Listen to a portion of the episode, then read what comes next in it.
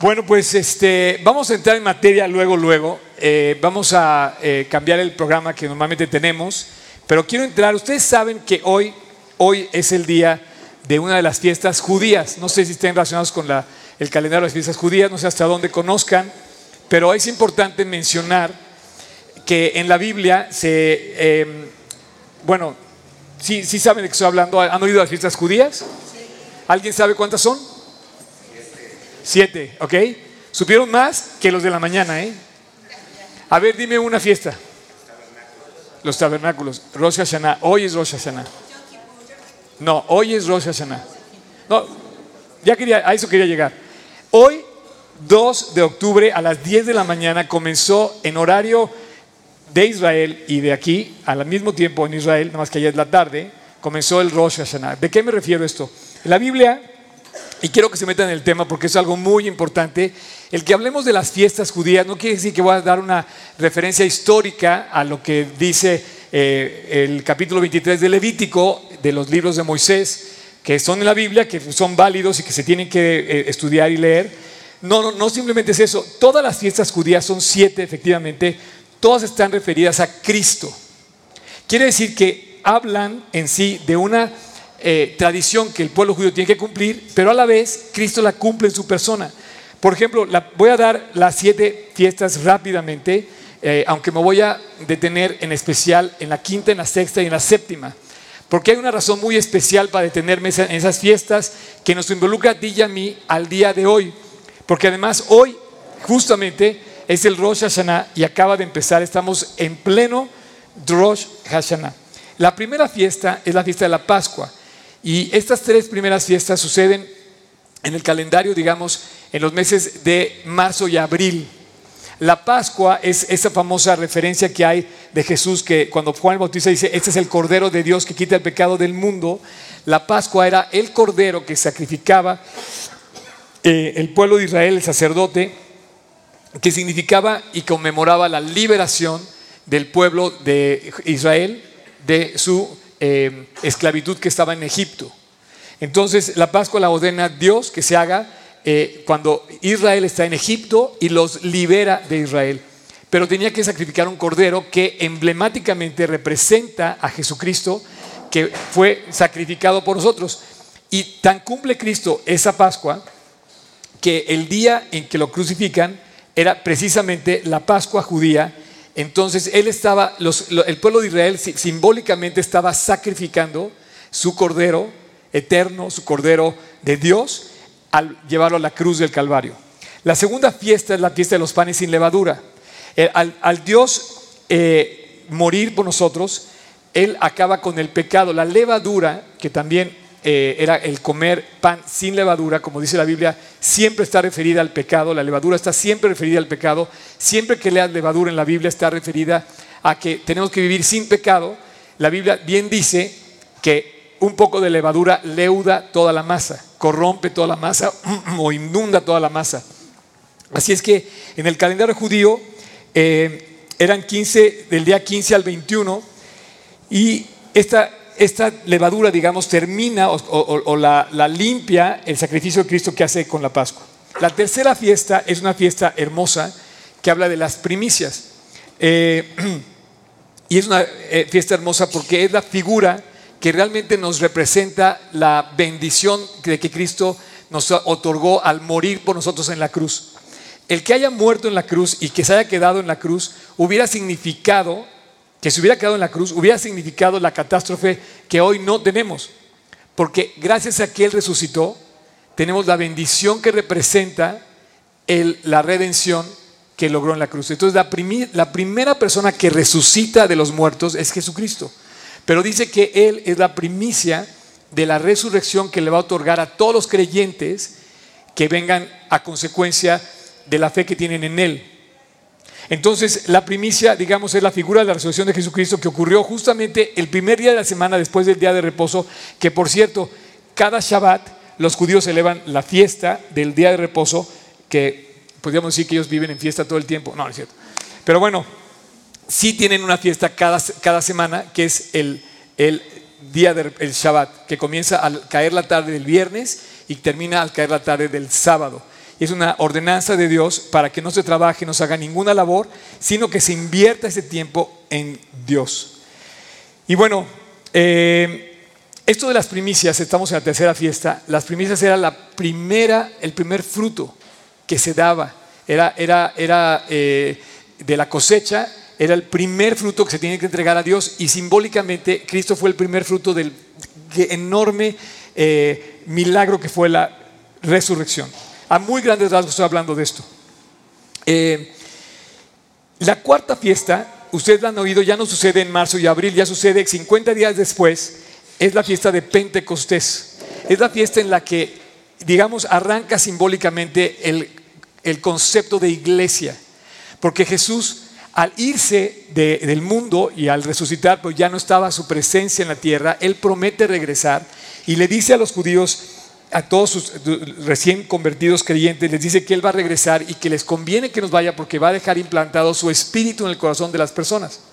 Y el día de Pentecostés, Él viene en persona y con una representación de lenguas de fuego a sus discípulos, eh, digamos, les infunde el Espíritu Santo y a partir de ese momento oficializa el surgimiento de la iglesia.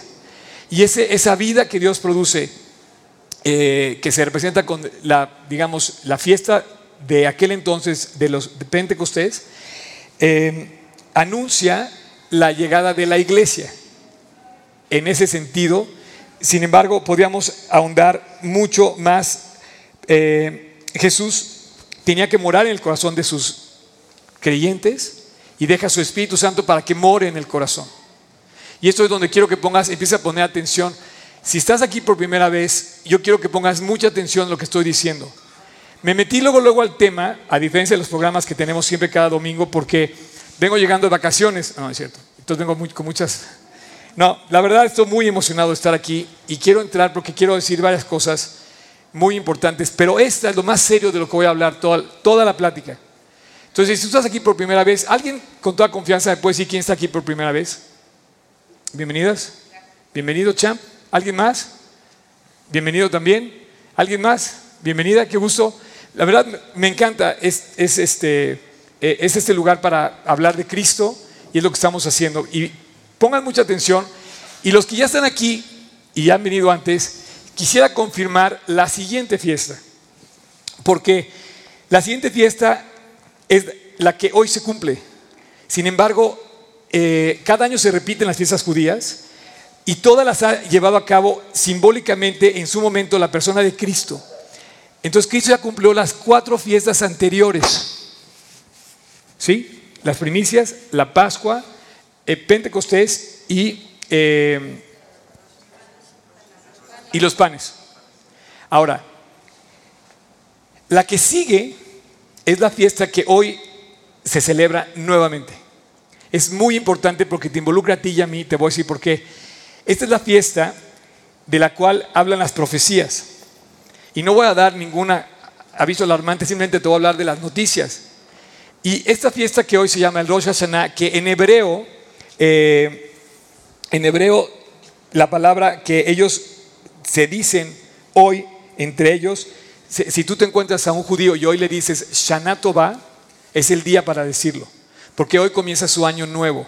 Ellos se felicitan eh, en esa celebración de un nuevo comienzo. Bueno, el día que Cristo cumple esta fiesta va a ser una catástrofe mundial, porque es el día de su regreso. Mucha gente piensa, mucha gente piensa que el mismo día de Rosh Hashanah, como lo cumplió en Pentecostés, en la Pascua, en las primicias, Él va a regresar y va a iniciar una nueva etapa, ya no con la iglesia que formó hace dos mil años, sino una nueva etapa que se llama, digamos, el, cumplimiento de las profecías que faltan por cumplirse. Por eso te digo que está muy interesante este tema y te involucra a ti. Todo lo que se había dicho de la Biblia hasta el día de hoy se ha cumplido. Todo. Lo que falta por cumplirse es justamente que Cristo regrese. Ya no hay nada que lo detenga. No hay nada. ¿Te acuerdan cuando estaban, por ejemplo, le, dice, le dicen los discípulos de Cristo, Señor, ¿cuándo sucederán estas cosas? Dice, ¿cuándo va a ser el día en que vas a regresar? ¿Cuándo va a ser el día de la profecía, el surgimiento del anticristo? Dice, de cierto les digo que no quedará piedra sobre piedra en el monte del templo de, Jerusalén, Bueno, hoy en día no hay piedra sobre piedra, es un caos. En ese sentido, la relación que hay entre los judíos y los palestinos. Eh, pero el día que Él regrese, comienza la nueva cuenta del periodo que sigue. Ahora, le preguntan, ¿cuándo serán estas cosas? Y Él dice, nadie lo sabe. Porque será, y hace referencia a tres momentos del horario del día de trabajo. Dice, estarán dos en el campo, uno será tomado, el otro será dejado. Estarán dos en, eh, em, en la siembra, otros dos en el camino y, dice, uno será tomado y otro será dejado. Lo dice el capítulo 24 de Mateo. Tengo que ser muy rápido porque a, lo que voy es a esto. Eh, y él le dice, pero nadie sabe del día y de la hora, nadie lo sabe, solamente vuestro Padre Celestial que está en los cielos. Ni aun los ángeles saben el día que va a regresar. Y será, dice, en un abrir y cerrar de ojos. A la final trompeta Dice, porque se tocará la trompeta y los muertos en Cristo resucitarán primero. Luego nosotros que hayamos quedado, seremos arrebatados juntamente con ellos en las nubes y así estaremos siempre con el Señor para recibir al Señor en el aire. Eso habla de su regreso de Cristo. Tú dices, oye, este cuate, ¿qué se fumó? No, no me he fumado nada, no fumo. Lo dice la Biblia, si tú conoces la Biblia, leído la Biblia, lo habla. Habla eh, las profecías en, boca del, del mismo Jesús en el capítulo 24 de Mateo y las profecías en todo el libro de Daniel y eh, el resto de las cartas de los apóstoles, especialmente Tesalonicenses, también lo dice. Dice que va a ser en un clink, en un abrir y de ojos. Tú abres y cierras los ojos sin darte cuenta. De repente, ¡fum! Y esto va a pasar. Y ese momento va a surgir en donde va a llegar el anticristo, donde va a empezar un caos, donde van a venir siete años de tribulación y viene el juicio que este mundo merece. Y ya es un caos. La verdad es que dice, dice el versículo que la creación anhela porque Dios restaure la tierra, porque vivimos en una tierra súper alterada, súper maltratada, súper afectada. Entonces el Rosh Hashanah es la fiesta de las trompetas. Hoy, en muchos lugares, vas a oír, si vives cerca de algún lugar, de algún lugar judío y si vives en Jerusalén, hoy es el día que tocan el shofar. ¿Consiguieron el, el, audio, Tocayo? No. ¿El audio del shofar? ¿Alguien tiene el audio del shofar? A ver. Quiero que oigan el músico.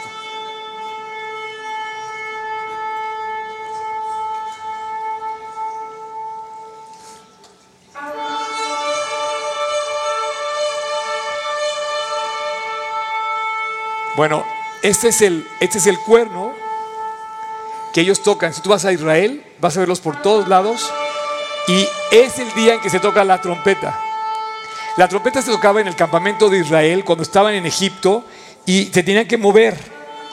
Cuando estaban dispersos en Egipto, que estaban buscando el camino para la tierra prometida, y cuando tocaba la trompeta dice que se movían, daba instrucciones. Y este, este sonar, gracias Tocayo. Ya estoy así como este, angustiado. Eh, pero te digo una cosa, eh, y empiezan las fiestas de otoño. Estas fiestas ya no suceden a principios de año, sino suceden en esta época. Y hoy, justamente, a las 10 de la mañana, hora de México, que es la tarde de, en Israel, el sumo sacerdote tenía que levantarse en las montañas y levantar su vista al cielo y ver la, primera estrella y digamos, en ese momento arranca la cuenta del Rosh Hashanah. Esto significaba dos días que dan, marcan el inicio, no sé por qué, pero son dos días termina, el, arranque de esta fiesta es, termina, dura dos días. Si tú conoces a algún judío, hoy, a partir de hoy no van a trabajar mañana ni pasado mañana. Tenlo por seguro. ¿Por qué? Porque se ha ordenado que no trabajen. Dice, fíjate bien, lo dice en Levítico 23, voy a leer este pasaje, dice, y habló el Señor a Moisés y le dijo, habla a los hijos de Israel y diles, en el mes séptimo, al primero del mes, tendréis día de reposo, no van a trabajar. Dice, sí, una conmemoración al son de trompetas.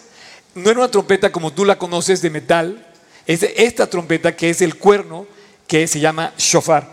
Y dice, y, santa, y una santa convocación, ningún trabajo de siervos haréis y ofreceréis ofrenda encendida al Señor.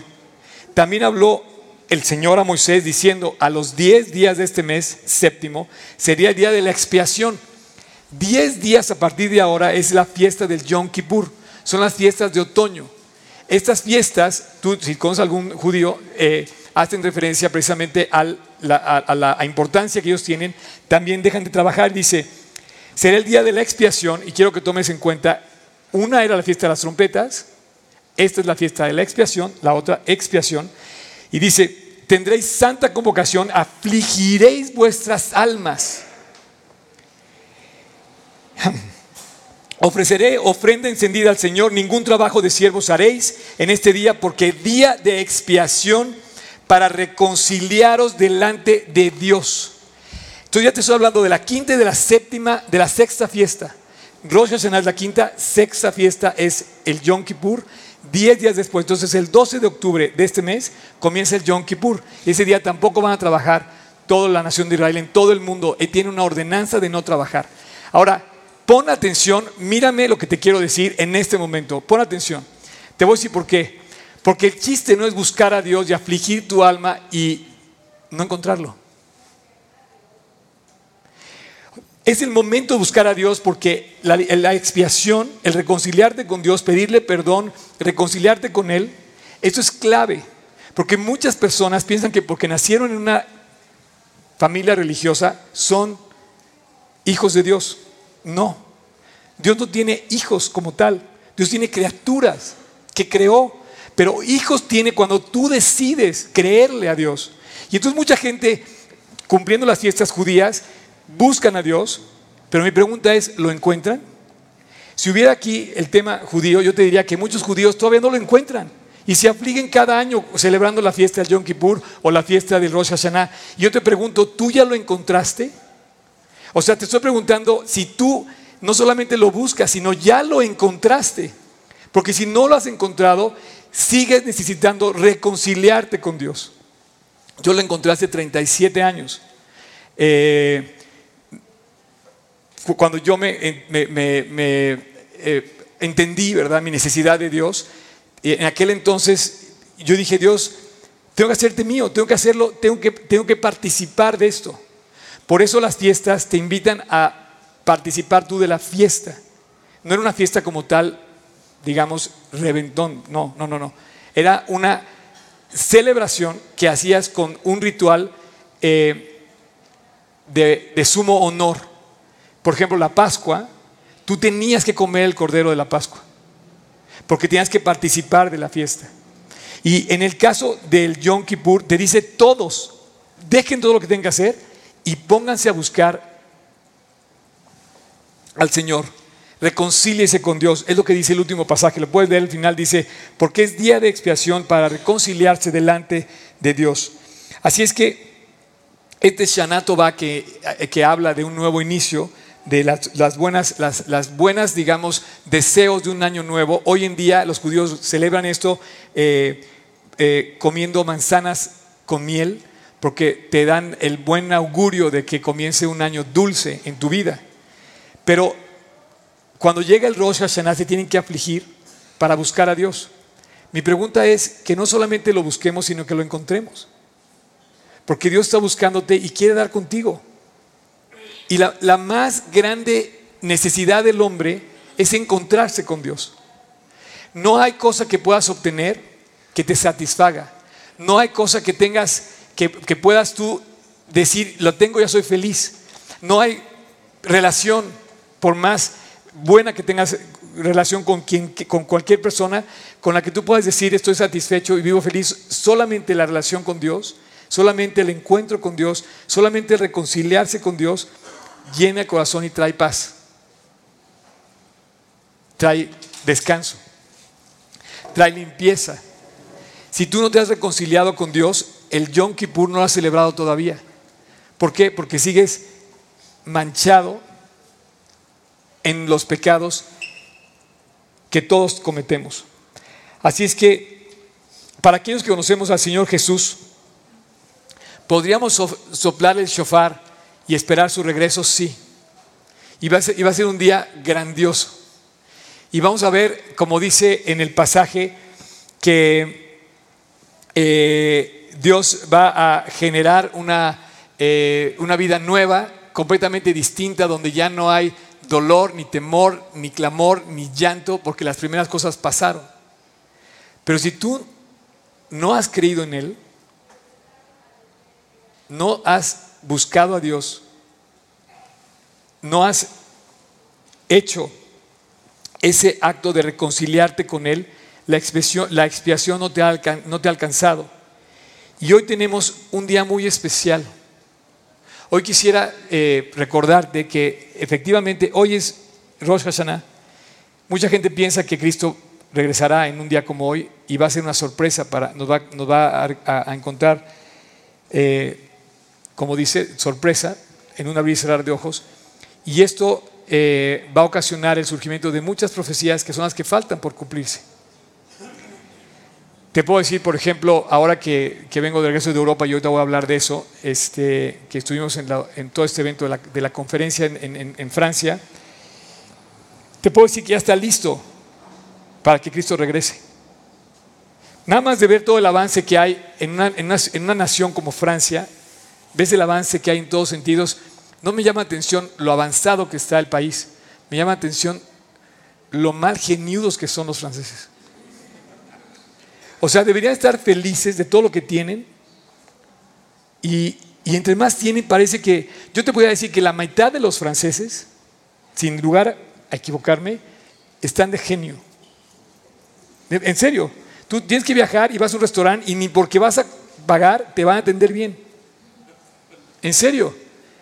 ¿Por qué? Entonces, ¿dónde está la, satisfacción que supuestamente provoca un buen nivel de vida? ¿Es lo que estamos buscando? ¿Tener buen nivel de vida? No. Lo que estamos buscando es que haya expiación en tu corazón para tener un, no un buen nivel de vida, que eso vendría de todos modos si Dios lo quiere así, sino para que venga un buen nivel de condición espiritual que te permita sonreír, que te permita dormir, que te permita vivir en paz, que te permita amar a la gente. Y si no hemos encontrado esa expiación, si no nos hemos reconciliado con Dios, vivimos cargando todos esos pecados que nos generan tanta amargura, tanto dolor, tanto llanto, tanta frustración. Es un día muy importante hoy, porque Dios, yo quiero recordarte como maestro de la Biblia que soy, yo quiero recordarte que hoy tú tienes que buscar a Dios, pero encontrarlo. Ya no puedes pasarte más tiempo buscándolo. Cristo está como el sol, que cada mañana lo ves aparecer. Pero la gente pasa de largo, no se da cuenta que eh, Dios hace salir el sol sobre malos y buenos todos los días. Hoy te voy a decir algo. El pasaje que quiero leer termina diciéndote que eh, debemos de buscar a Dios, ¿no? Y la última fiesta, la séptima fiesta, es la fiesta que se llama, no sé si alguien sepa cuál es la última fiesta los tabernáculos. La fiesta de los tabernáculos, que en hebreo se llama Sukkot, que comienza justamente después de, estas dos fiestas y que celebra el, eh, el, haber sido liberados de la morada que tuvieron los judíos en el desierto y hacen unas chozas de palma. No sé si ustedes viven cerca de alguna sinagoga, se van a dar cuenta que entre unos días ellos van a hacer unas casitas de palma y que se recuerdan con humildad de dónde lo sacó Dios. Y, así es la vida del creyente. Tenemos que recordar de dónde nos sacó Dios. Pero también recuerdan el maravilloso edificio que Dios prometió darle a aquel creyente que cree en Él. Y yo quisiera leerte el pasaje que me encanta, eh, que está muy fácil y quiero, aunque lo vamos a poner en la pantalla, quisiera que tú lo abrieras, hicieras el ejercicio de abrir tu Biblia en el último, eh, digamos, en la última hoja escrita en tu Biblia, que es el cierre, digamos, de la Biblia en el capítulo 21. Y el versículo 3 dice, y oí una gran voz del cielo que decía, he aquí el tabernáculo de Dios con los hombres, el tabernáculo de Dios con los hombres. Oí una gran voz, estamos en Apocalipsis capítulo 21, al final, se está llegando al final de todos los tiempos, la profecía se cumplió, estamos yéndonos hasta el final y de repente aparece el edificio de Dios prometido para vivir con el hombre, dice, He aquí, oí una gran voz que decía, el tabernáculo de Dios con los hombres. Este no es nuestro tabernáculo con Dios, aquí no vive Dios. Pero aquí, en, ese momento, pues en la tierra. Pero en el capítulo 21, versículo 3, dice que ya aparece, ya se deja ver. Entonces, esta fiesta del Sukkot recuerda que un día Dios nos va a llevar a morar a su casa, que conquistó la redención con la expiación que hizo en la cruz, que la aceptamos y que entonces el hombre reconciliado va a poder vivir para siempre en paz. Dice, tan en paz va a vivir que dice, eh, es más, voy a, vivir, voy a leer desde el versículo 2, dice, yo Juan vi la santa ciudad, ya no una choza, ya no una choza de palma, ya no, ya en una tierra temporal, cuán hermosa como es, temporal y tan frágil como lo estamos viendo nuestra tierra. Dice la santa ciudad, la nueva Jerusalén, descender del cielo de Dios, dispuesta como una esposa ataviada para su marido. Y oí una gran voz del cielo que decía, he aquí la casa de Dios con los hombres, y Él morará con ellos, y ellos serán su pueblo, y Dios mismo estará con ellos como su Dios. Y ve lo que dice aquí, por favor. Enjugará Dios toda lágrima de los ojos de ellos. Y ya no habrá más muerte, ni habrá más llanto, ni dolor, ni clamor, porque las primeras cosas pasaron. Yo quisiera que pusieras atención, todas estas fiestas no son nada más para que tú conozcas el calendario de Israel, no, no, no. Tiene una referencia profética importantísima. Tú no puedes dejar pasar un Rosh Hashanah nada más así. Es más, tú no puedes dejar pasar una hoja del calendario sin reconciliarte con Dios. Porque estás viviendo con un riesgo, porque cada día que pasa puede venir Cristo por ti. No tiene que venir por toda la iglesia, podría venirse hoy por ti en un accidente, en un paro cardíaco. Y podrías no amanecer. Yo te pregunto, ¿estás buscando a Dios? Pero mi pregunta no es bien, ¿ya lo encontraste? Porque si no lo has encontrado, no te pases el resto de tu vida buscándolo.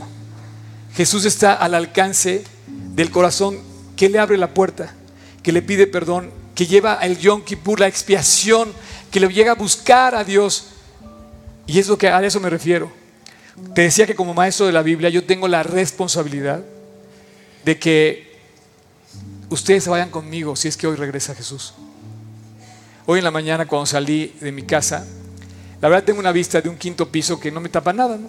me tapa el edificio de enfrente que es el Palacio de Hierro de Polanco.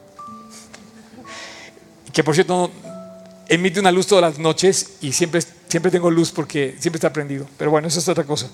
El caso que yo veía así, la vista Polanco, yo decía, Dios, no sé si vas a rezar hoy. Es más, en el fondo como que no lo creo, pero en el fondo también lo creo. Si llegaras a venir, porque va a ser una sorpresa, por favor, que ninguna de mis ovejas se quede. No quiero que nadie se quede. No sé si vieron aquella película donde representan el día del arrebatamiento, el día que está predicando un pastor y el que se quede es el pastor. Este. y han hecho muchas películas. De hecho, va a salir una muy buena. Que, sí, en fin, no sé. No hablar de películas. Y, menos en este momento. Que quiero de verdad hacerte lo consciente. Si hoy regresa Cristo, si hoy viene por ti, te pregunto, ¿estás listo?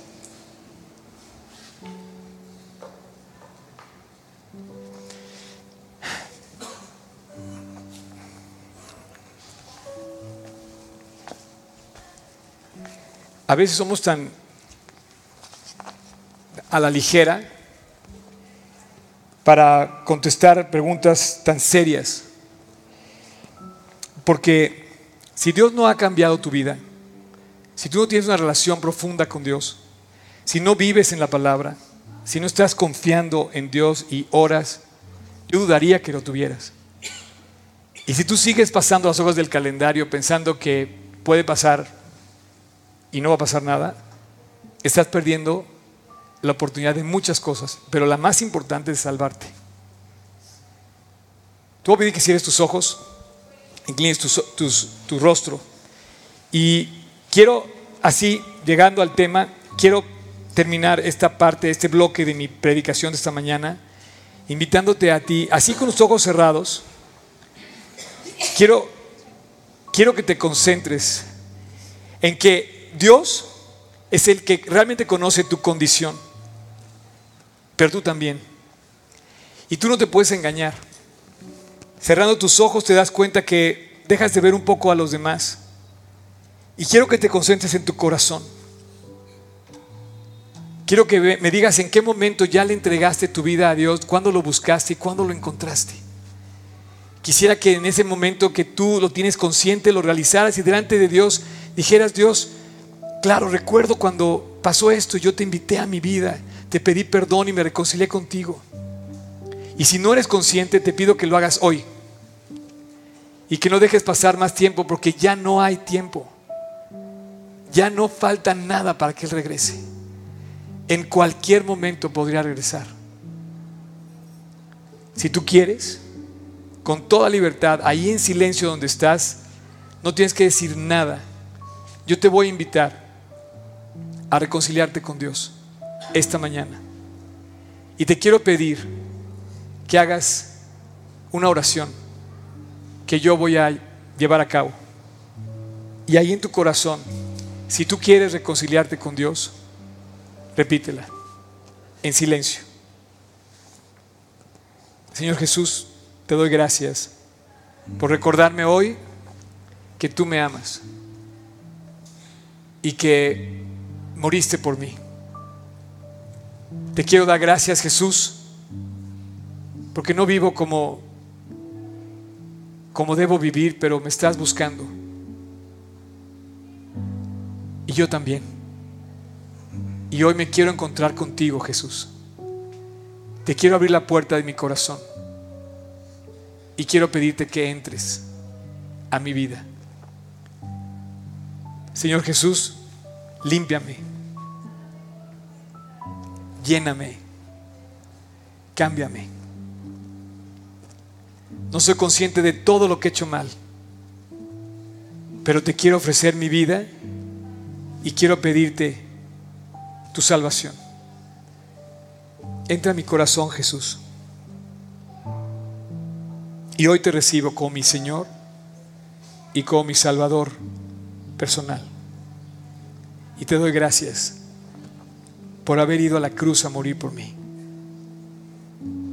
Hoy te recibo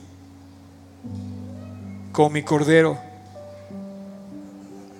de Pascua que quita mi pecado. Y te doy gracias en el nombre precioso de Cristo Jesús. Amén.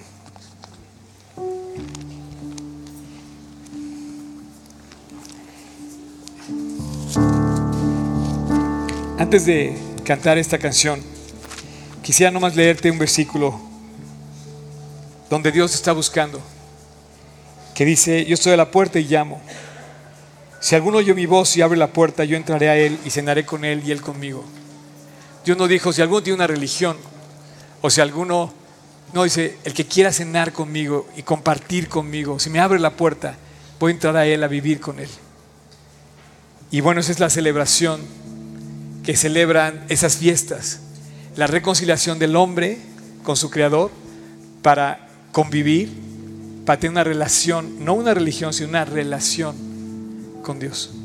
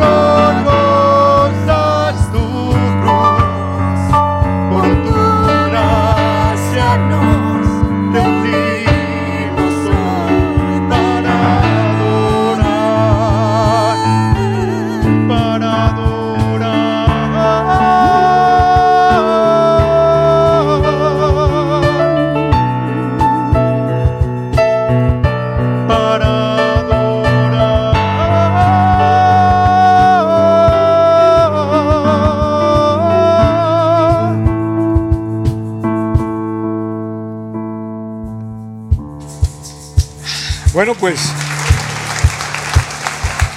cuán gloriosa es su cruz. Esta, este tema, pueden tomar asiento.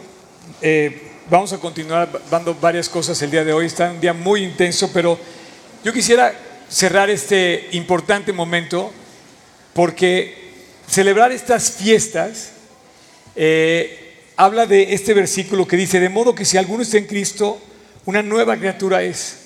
Las cosas viejas pasaron y aquí todas son hechas nuevas. Dios a través de muchas formas nos invita a creer en Él, a aceptarlo. A través de eh, muchas formas simbólicas, hablaba con parábolas, y estas fiestas representaban la importancia que Él le daba a cada persona para que se reconciliara con Él. A mí me gustaría saber si esta mañana, esta tarde, alguien de los que están aquí no sé, con toda libertad, hizo la oración conmigo para reconciliarse con Dios, invitó a Cristo a su corazón. Me gustaría que lo hiciera levantando la mano con, con toda confianza. Gracias a Dios. Pero ustedes ya lo han recibido. Porque te voy a decir una cosa, no, o sea, ok, gracias a Dios, tú también levantaste la mano, ¿verdad? A ver, es que a ti no te conozco, Cham. ¿Cómo te llamas? ¿Sí te conozco? Sí. ¿De veras? ¿De dónde? ¿Aquí? Sí. Ah, ok. ¿Cómo te llamas? Clicerio. ¿Cómo? Clicerio. Clicerio. No, no, yo conocía a ninguno así. Sí, No. Ah, ok. Bueno, a ver, Clicerio. ¿Cómo te dicen? Cli. Cli, ok. Más fácil, ¿no? ¿Están de acuerdo? Cli, ¿dónde está Cristo? Aquí, conmigo ahorita. ¿Por qué? Lo he buscado muchas veces y lo encuentro. A veces soy el. A ver, eso está, fíjate, lo buscas, el punto, ¿ya lo encontraste? Sí, sí, encontrado. ¿Lo invitaste a tu, a tu corazón? ¿Hoy lo invitaste a tu corazón? Sí. Bueno, ese es el regalo más grande. Y así como Cli, si tú ya lo invitaste a Cristo a tu corazón, Él te da una promesa. Y hablando de esta promesa, es que dice que si Él regresara hoy, Él nos lleva a los creyentes que hemos creído en Él. Y nadie se puede quedar, dice que no quiere que nadie se, que se quede. Sin embargo, va a ser una sorpresa para guardar a su iglesia de los días de tribulación que se avecinan, que vienen después. Entonces vas a poder cantar en el cielo mientras comienza una celebración. Vas a poder cantar todas estas, todas estas eh, digamos, himnos, ¿verdad? Que hablan de la salvación. ¿Alguien más ha invitado a Cristo a su corazón? ¿Quién? ¿Alguien más aquí? Ah, gracias a Dios. Buenísimo. ¿Alguien más? Bueno, yo espero de verdad que todos, si hoy regresara a Cristo, este lugar quedara vacío. Y ustedes van a oír este tema continuamente, yo no sé cuándo viene, pero de que viene, viene. Prometió resucitar y resucitó. Prometió morar en la vida de las personas transformarlas y la cambió. Prometió cambiar la historia y la cambió. Y él prometió regresar. Si este mismo Jesús, a quien han visto partir, lo van a ver regresar en las nubes. Y varias referencias hay. Eh, no sé si tengas Biblia, te vamos a regalar una Biblia. Y también allá atrás te vamos a regalar una Biblia al ratito.